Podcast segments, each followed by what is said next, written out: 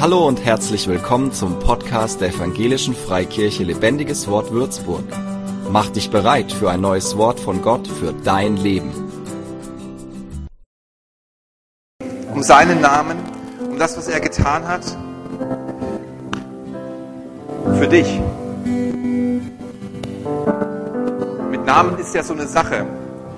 Es ist ziemlich schwierig, den passenden Namen zu finden. Beim ersten Kind geht das noch, aber es mehrere wären, wird es schon schwierig. Heutzutage ist wichtig, dass man einen passenden Namen hat, der sich gut anhört, der vielleicht auch äh, noch eine Weile modern klingt. Früher war es anders. Früher war es so, dass man mit dem Namen dem Kind eine Identität gab. Und deswegen ist es auch gar nicht unwichtig gewesen, wie der Name des Retters ist. Es war so wichtig, dass seinem Vater, dem Josef, sogar ein Engel erschien, um ihm zu sagen, wie er seinen Sohn nennen soll. Sie wird einen Sohn zur Welt bringen, sagte der Engel, den sollst du Jesus nennen, denn er wird die Menschen seines Volkes von ihren Sünden befreien.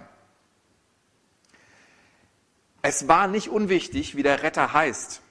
Es war sehr wichtig, welchen Namen er trug.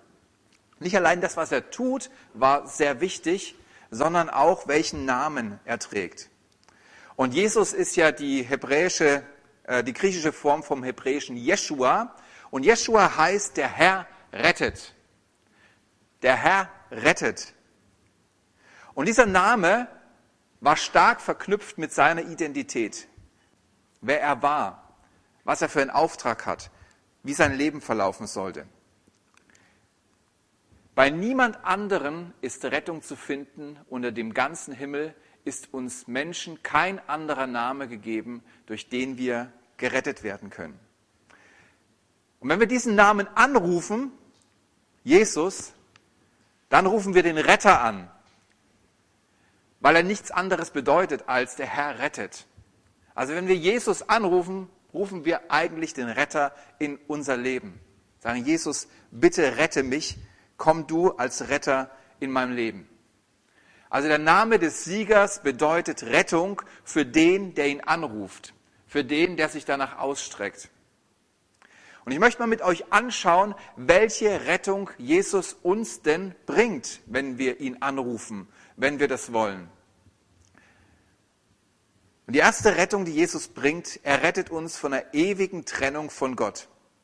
Es gab ja eine Zeit, vielleicht kennt das der ein oder andere noch, da wurde die Hölle stark betont. So, wenn du Jesus nicht hast, kommst du in die Hölle.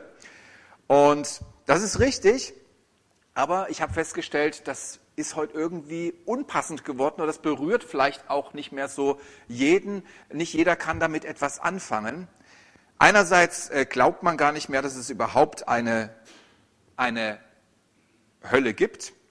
Und andererseits wird heutzutage Schlechtes gerne in Gutes verwandelt, indem man es einfach ähm, umkehrt. Ja? Also Werte werden verdreht. Und das ist auch so ein bisschen die Taktik, oder was heißt ein bisschen? Das ist auch die Taktik des Teufels. Am liebsten ist es ihm, wenn wir gar nicht an ihn glauben. Wenn wir sagen, das ist doch irgendwo tiefstes Mittelalter, solchen, solchen Gedankengut, solchen Glaube, das ist gar nicht mehr zeitgemäß, passt nicht zu uns. Und wenn du dann doch an, daran glaubst, dass es einen Gott und einen Teufel gibt, dann ist er sehr darum bemüht, dass du ihn in einem ganz anderen Licht siehst, als er eigentlich steht. Dass du eine ganz andere Meinung von ihm hast, äh, wie er ist, als er eigentlich ist. Aber was ist denn die Hölle? Ich habe euch mal eine ganz, ganz einfache Definition mitgebracht über Hölle. Es ist die Abwesenheit von Gott. Es ist ein Zustand, ein Ort, wo Gott nicht ist. Und dann kann man es ganz einfach gestalten, wenn man sich ein bisschen ein Bild von diesem Platz, der Hölle genannt wird, machen möchte. Man kann sich einfach mal Gott anschauen. Und das, was Gott ist. Ich habe euch hier mal ein paar Stellen mitgebracht und es ist lang nicht alles, aber zum Beispiel Gottes Licht. Also ist dieser Platz Abwesenheit von Licht. Dunkelheit. Ich liebe es gerade, dass es äh, längere Tage gibt, die Sonne länger scheint. Also ich bin absolut äh, verliebt ins Licht. Aber wenn du kein Licht magst, Abwesenheit von Licht ist dieser Ort, wo Gott nicht ist. Gott ist Liebe, also ist dieser Ort oder an diesem Ort Abwesenheit von Liebe. Da ist keine Liebe. Eigentlich das Schönste, was ich miterlebe, ist das, was wir innerhalb der Familie erleben. Wenn die Kinder am Tisch sitzen, jetzt haben wir Osterfrühstück gemacht, meine Frau da ist, meine Kinder da sind, was da fließt, was da an gegenseitiger Wertschätzung und Liebe zum Ausdruck kommt, das kann man durch nichts anderes aufwiegen. Also wer Familie hat oder Familie, äh, Familie gelebt hat, der weiß, von was ich spreche. Es ist ein Riesengeschenk. Und hier steht auch, Gott ist Wahrheit. Also ist dieser Ort Abwesenheit von Wahrheit. Gott ist barmherzig, also wird dort Unbarmherzigkeit sein. Gott ist Schutz und Hilfe, also wird es dort so sein, dass man schutz- und hilflos ist, dass es keine Hilfe gibt. Steht auch, dass Gott gnädig und barmherzig sein wird oder ist und dieser Ort wird ein Ort sein, wo es gnadenlos ist, unbarmherzig ist. Bei Gott ist auch Ordnung und Frieden, also wird dort Unordnung und Unfrieden sein. Ich liebe Ordnung, auch wenn ich sie nicht immer halten kann, kann aber ständig in Unordnung zu leben. Furchtbar. Gott ist ein Gott der Möglichkeiten. So was ist an diesem Ort, wenn es keine Möglichkeiten mehr gibt? Keine Hoffnung. Ohne Möglichkeiten hast du keine Hoffnung. Was, auf was willst du hoffen, wenn es keine andere Möglichkeit gibt? Und Gottes Vergebung, also wird es dort Vergeltung geben. Gott ist treu, also wird es dort treulos und verräterisch zugehen. Gott ist Trost, also es ist ein trostloser Ort. Und Gott ist Weise, also wird dort mit Sicherheit nicht die Weisheit regieren, sondern eher die Dummheit. Jesus ist unsere Rettung vor der ewigen Trennung von Gott. Das ist das, was er getan hat. Er hat uns gerettet, ewig getrennt von Gott zu leben. An einem Ort, wo Gott nicht ist und wo seine Eigenschaften nicht sind, wo nicht sein Wesen herrscht. Die Hölle gehört zu den Themen, die die Menschen gerne ausblenden und wegerklären. Aber ehrlich gesagt, die Erde ist der einzige Ort, wo du dich entscheiden kannst, wo du die Ewigkeit verbringst. Ich rede auch nicht so gerne von der Hölle, weil es kein schöner Ort ist. Ich rede lieber vom Himmel oder von Gott. Aber Jesus hat selber, als er auf dieser Welt war, die Menschen darauf hingewiesen, dass es so etwas gibt, dass es so einen Ort gibt. Und dass hier auf dieser Erde der Ort ist, wo man sich ein für alle Mal entscheiden kann, an welchen Ort man gehen möchte. Ihm war es wichtig, dass die Menschen das wissen, deswegen ist er gekommen, um diesen Weg zu bahnen. Aber ihm war es auch wichtig, nicht nur diesen Weg zu bahnen und zu gucken, naja, schauen wir mal, wer ihn findet, sondern er hat die Menschen darauf hingewiesen, hat gesagt, ihr müsst euch entscheiden. Keine Entscheidung ist auch eine Entscheidung. Wenn du dich nicht dafür entscheidest, entscheidest du dich dagegen. Und wisst ihr was? Der Mensch, du, ich, sind geschaffen, um bei Gott zu sein. Das ist unsere Bestimmung, das ist unser Lebensraum, das ist, wo wir leben sollen. Wir sind darauf angelegt, in der Gegenwart Gottes zu leben, so wie wir darauf angelegt sind, auf diesem Planeten hier zu wohnen und nicht irgendeinem anderen, würde es dir nicht so gut gehen. Du bist richtig für diese Welt und du bist richtig für Gott, für seine Umgebung. Und diese Umgebung, das sind nicht einfach nur lebensfreundliche Zustände, die wir gerade hier gelesen haben, sondern diese Umgebung, das ist Gottes Persönlichkeit. Es ist nichts Unpersönliches oder es ist nichts, was einfach nur einen Zustand beschreibt, sondern es ist Gottes Gegenwart. Dieser Lebensraum ist nicht zu trennen von Gott, weil es ist Gott und er gibt diesen Raum. Gott ist der ideale Lebensraum des Menschen was habe ich denn da gezeigt? Urlaubsbilder. Gott ist der ideale Lebensraum des Menschen. Alles außerhalb von Gott ist lebensfeindlich. Alles außerhalb von Gott ist lebensfeindlich. Das bekommt ihr nicht, wie an einem falschen Ort zu leben, in einem falschen Planeten zu sein. Es bekommt ihr nicht. Es geht, es geht ihr nicht gut. und es wird dazu führen, dass es sich ähm, schlecht auf dich auswirkt. Und wenn die Bibel von Sünde spricht, spricht sie von Dingen außerhalb von Gott. Dinge, die nicht zu Gott gehören und die für Menschen zerstörerisch sind. Sünde ist ja auch so ein Wort, ne? Hölle, Sünde, was bringt er heute alles auf den Tisch?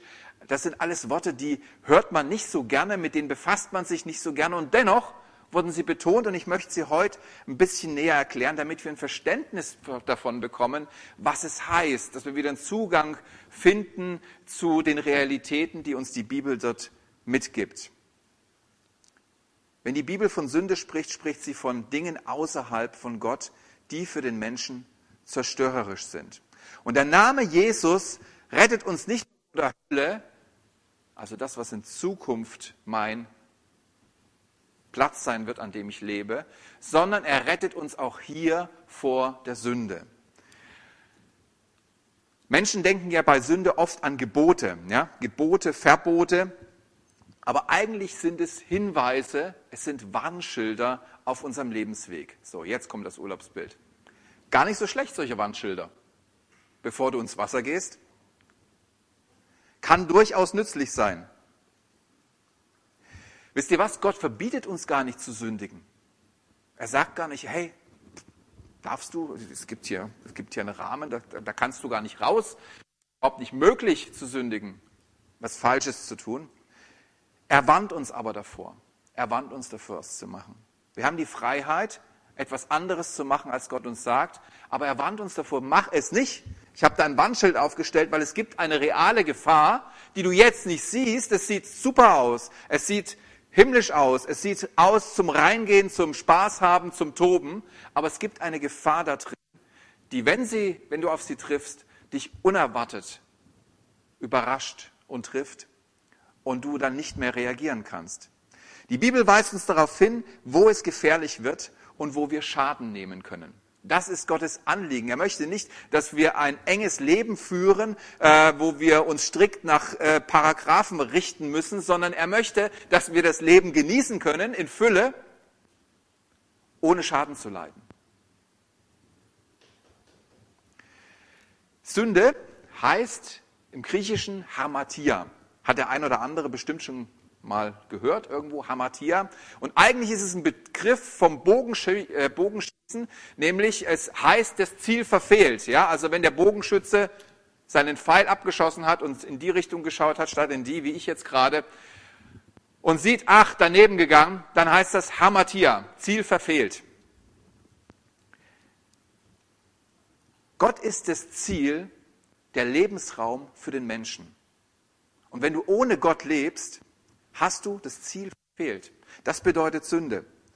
Der Mensch ist geschaffen, um mit Gott zu leben. Es ist sein natürlicher Lebensraum. Es ist der Lebensraum, für den er gemacht ist, wofür er bestimmt ist.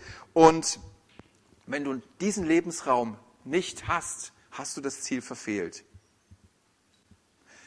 Und wenn du einmal die Gegenwart Gottes erlebt hast, dann weißt du eigentlich, wo du hingehörst.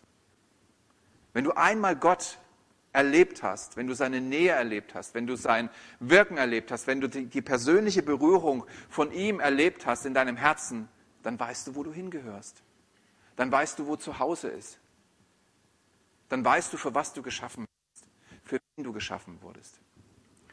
Ich habe hier ein kleines Büchlein dabei und als ich mich zu entschieden habe, war das meine erste Bibel. Passt in die Tasche, habt ihr gar nicht gesehen, dass ich die dabei habe. Und wisst ihr was? Ich habe sie überall gelesen. Ich habe sie überall dabei gehabt. Ich habe sie im Bus dabei gehabt. Damals hatte ich noch kein Auto. Ich habe sie gelesen, wenn ich Bus gefahren habe. Wenn ich beim Arzt gewartet habe, habe ich sie gelesen.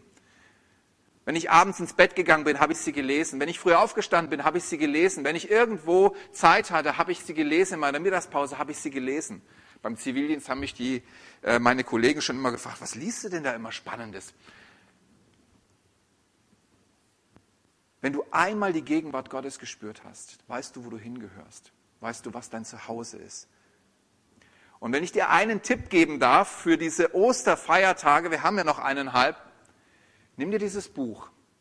Geh an einen Ort, wo es dir gefällt, wo es schön ist und wo dich nichts ablenkt. Ablenkung in dir, was erstmal zur Ruhe kommen muss. Und suche ihn. Wenn du einmal die Gegenwart Gottes erlebt hast, weißt du, wo du hingehörst und wo du für immer sein möchtest. Lebt der Mensch ohne Gott, verfehlt er sein Ziel. Das heißt, unser Handeln, unseren Lebens, unser Lebensstil führt uns wohin, wo wir eigentlich gar nicht hingehören und wo wir auch gar nicht hinwollen. Aber das checken wir meistens erst, wenn wir schon dort stehen. Dass wir sagen, hoppala, das wollte ich ja gar nicht. Hier wollte ich ja gar nicht hin. Ich dachte, ich habe irgendwie äh, ein anderes Ziel vor Augen gehabt, aber jetzt stehe ich an einem Punkt, von dem ich gerne wieder umkehren möchte. Wenn der Mensch ohne Gott lebt, verfehlt er sein Ziel. Sünde bringt uns unweigerlich in lebensfeindliche Umstände, aus denen wir uns selbst nicht mehr befreien können. Das denkt man gar nicht, aber das merkt man dann, wenn man an diesem Platz steht, an, diesem, an dieser Stelle steht. Also Sünde beschreibt Lebensweisen, die oft attraktiv wirken, schönes Meer, schöne Möglichkeiten, aber letztendlich werden sie zum Schaden für uns. Letztendlich dreht sich das Blatt an einem Punkt, wo wir nicht mehr fähig sind, herauszugehen. Und Paulus spricht in Hebräer von der leicht umstrickenden Sünde. Und das ist sie. Leicht umstrickend. Sie lockt uns, sie umstrickt uns immer mehr und bringt uns in lebensfeindliche Umstände, aus denen wir alleine nicht mehr herauskommen. Manni, komm doch mal kurz hoch auf die Bühne. Du bist echt ein äh, für die Bühne geboren und ich habe gedacht, ihn kann ich mal ein bisschen exemplarisch hernehmen. Ich habe hier einen Strick. Ich habe letztes Jahr gelernt, Knoten zu binden, weil ich unbedingt äh, einen Führerschein haben wollte, will, wollte, jetzt auch hab, den man nur bekommt, wenn man Knoten binden kann. Und es gibt ganz einfache Knoten, die man schnell machen kann und schnell wieder lösen kann. Und äh, einer ist der Slipstick, das habe ich dir heute mal mitgebracht. Machst du mal seine, deine Hände so zusammen und er geht einfach so und dann zieht man das hier so durch. Ganz einfache Knoten. So, und jetzt ist der Slipstick fertig. Das ist er. Und jetzt versuch mal rauszukommen aus diesem Slipstick. Geht nicht ist eigentlich ein ganz einfacher Knoten. Die, die Lösung zeigt auch auf ihn. Also er kann aus diesem Knoten ganz einfach raus, wenn er ihn ziehen kann. Aber er ist in einer Position, aus der er nicht mehr raus kann. Und ich kann den Money jetzt einfach mitnehmen und kann ihn hinführen, wo ich will. Aber es gibt einen Retter. Also Money braucht einen Retter, der diesen Strick einfach am anderen Ende zieht. Danke Money, einen Applaus für ihn. Und dann kommt er frei. Und das ist die leicht umstrickende Sünde. Das ist ein Ding, da komme ich doch wieder raus, ist doch kein Problem. Das ist so einfach gemacht und so einfach zu lösen, überhaupt kein Ding, bis du drin steckst. Und dann merkst du, da wo ich jetzt ziehen müsste, komme ich nicht mehr hin. Das, was den Knoten löst, kann ich nicht mehr bedienen. Ich brauche Hilfe. Ich brauche jemanden, der den Knoten für mich löst. Man braucht einen Retter. Und letztlich ist Sünde etwas, was uns entstellt, was uns hässlich macht, was uns nicht mehr in diesem Glanz, in diesem Licht dastehen lässt, wo wir eigentlich stehen sollten. Sünde entstellt uns und letztendlich bringt sie uns um. Je länger, je mehr. Erst geistlich, dann moralisch, dann physisch und dann oder damit auch ewiglich. Wenn du mal möchten, wissen möchtest, welche Tote du sterben kannst als Mensch, dann hör dir mal meine Predigt an. Der Tod kannst du auf YouTube finden. Und wenn du die ersten zwei Tode gestorben, hast, äh, gestorben bist, den, den geistlichen und den moralischen, kann ich dir sagen, es gibt Hoffnung für dich. Aber wenn du den, die letzten zwei oder den dritten gestorben bist, dann wirst du auch den vierten sterben. Aber es gibt einen Retter der jederzeit eingreifen kann, der diesen Seil ziehen kann, der diesen Knoten lösen kann. Und weil wir gerade bei Sünde sind, weißt du, was die fatalste Sünde ist? Kennst du die? die? Die fatalste Sünde, die mit den größten Auswirkungen auf dein Leben. Es kommen ganz viele. Nein, es ist kein Mord. Nein, es ist kein Diebstahl. Nein, es ist keine Lüge. Es ist auch kein Ehebruch. Die fatalste Sünde für dich persönlich, für jeden Menschen ist nicht an Gott zu glauben. Weil es Auswirkungen hat, wenn du nicht an Gott glaubst. Wenn er die Lösung ist, die Rettung, dann finden wir ohne Glauben an ihn keine Hilfe. Wie willst du Hilfe bei jemandem finden, an den du nicht glaubst? Und dann gibt es auch keine Lösung für unsere Situation und keine Rettung für unser Leben. Du kannst ein Dieb sein und gerettet werden.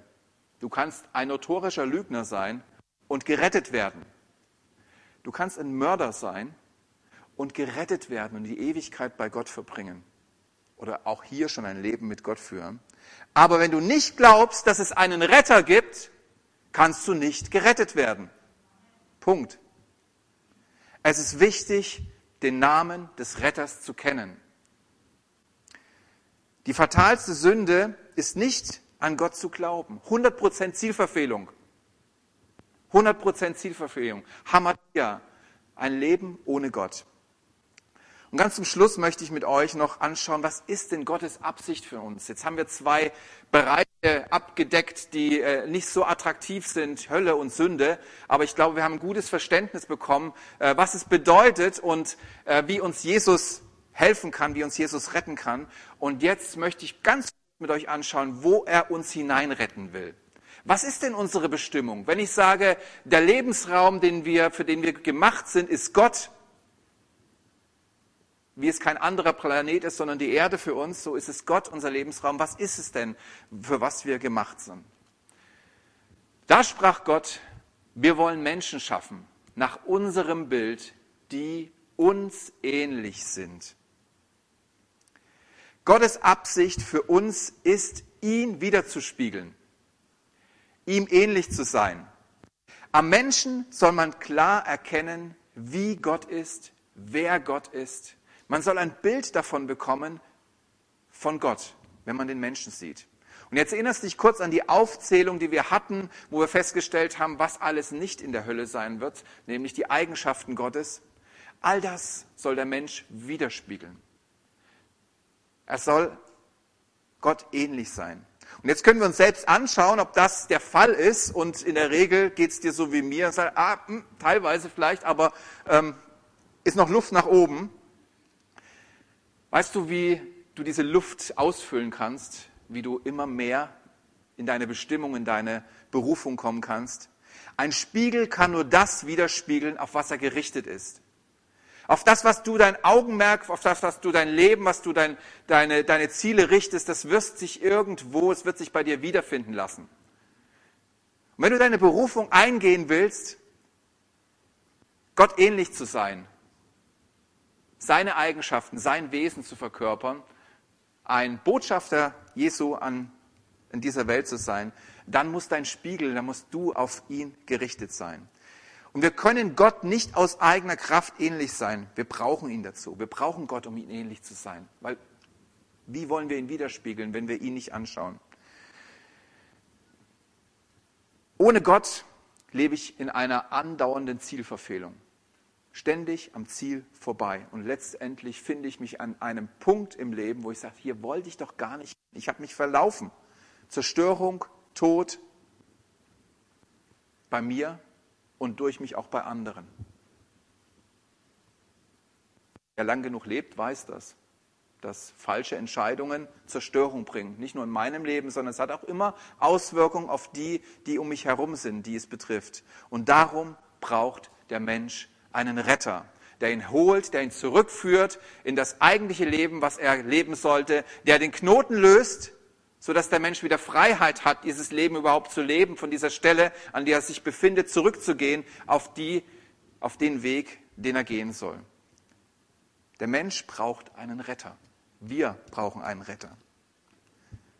Bei niemand anderem ist die Rettung zu finden. Und in dem ganzen Himmel ist, nur, ist uns Menschen kein anderer Name gegeben, durch den wir gerettet werden können. Ich habe euch ein kleines Video mitgebracht und dann möchte ich meine Predigt gerne beenden. Du,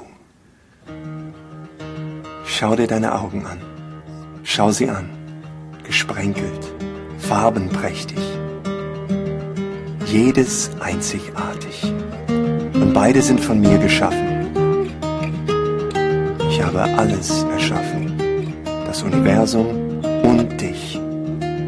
gab dir deine Persönlichkeit, schuf dich rein, vielschichtig. Und jeden Tag gebe ich dir Leben.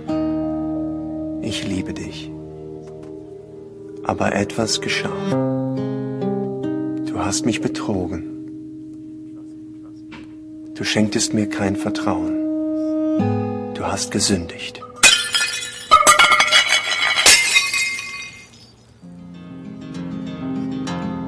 Trenntest dich von mir. Und auch wenn du noch lebst, bist du langsam am Sterben. So machtest du dich auf die Suche nach anderen Dingen, um die Leere zu füllen. Aber nichts half.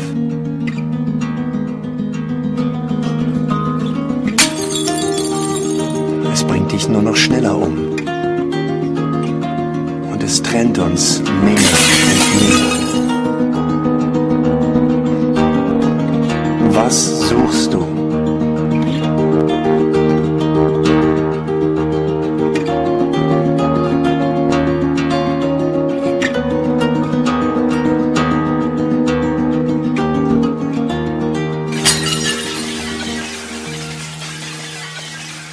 Ich möchte nicht, dass du stirbst.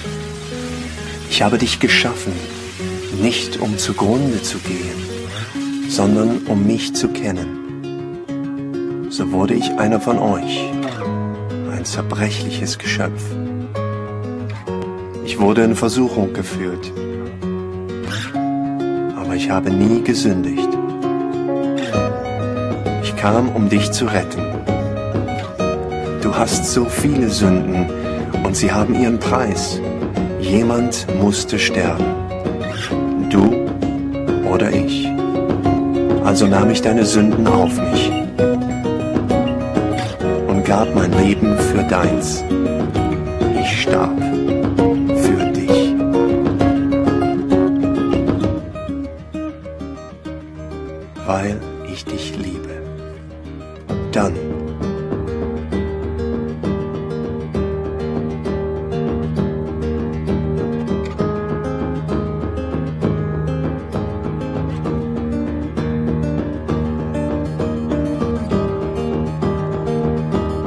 ich von den Toten auferstanden. Ich bin der Weg, die Wahrheit und das Leben. Ich bin Jesus. Ich bin nicht hier, um dich zu verdammen. Ich kam, um dich ins Leben zurückzuholen. Vertrau mir. Ich vergebe dir und gebe dir das ewige Leben. Ich liebe dich. Habe all das getan, um eine Beziehung mit dir zu haben.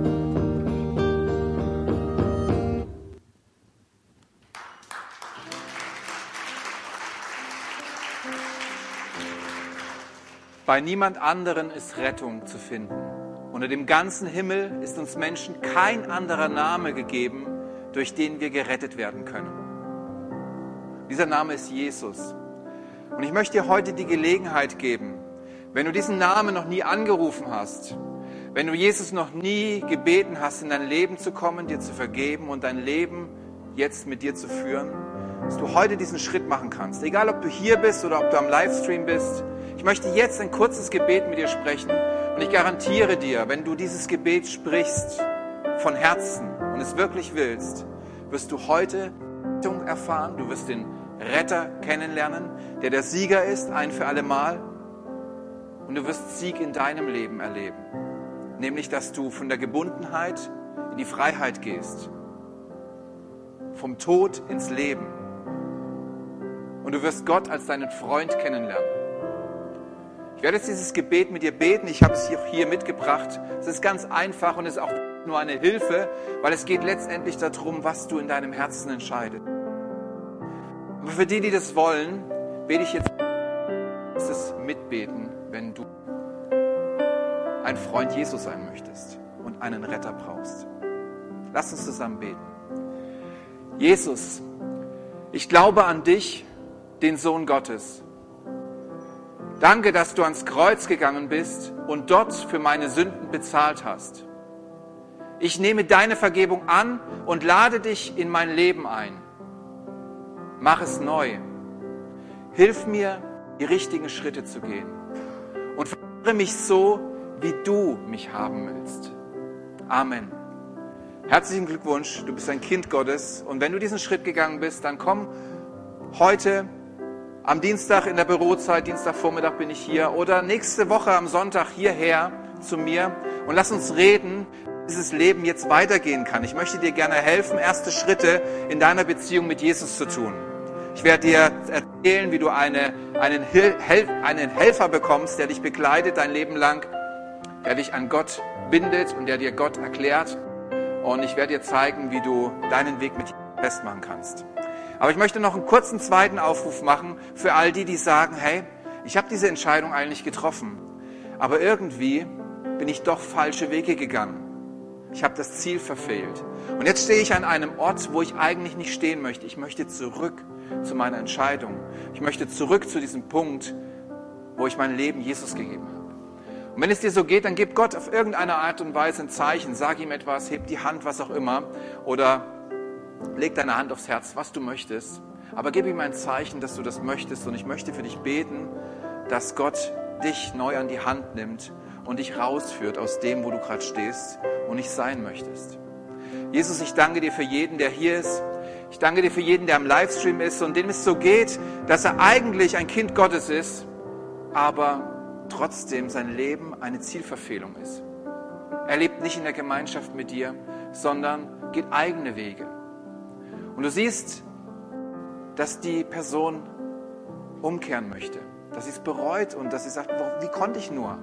Jesus, nimm mich zurück. Und ich bitte dich, komm jetzt, Herr, durch deinen Heiligen Geist, nimm diese Personen an die Hand, sprich ihnen Mut zu, sprich ihnen Vergebung zu, sprich ihnen Trost zu und führe sie zurück zu dir. Danke, Herr. Amen.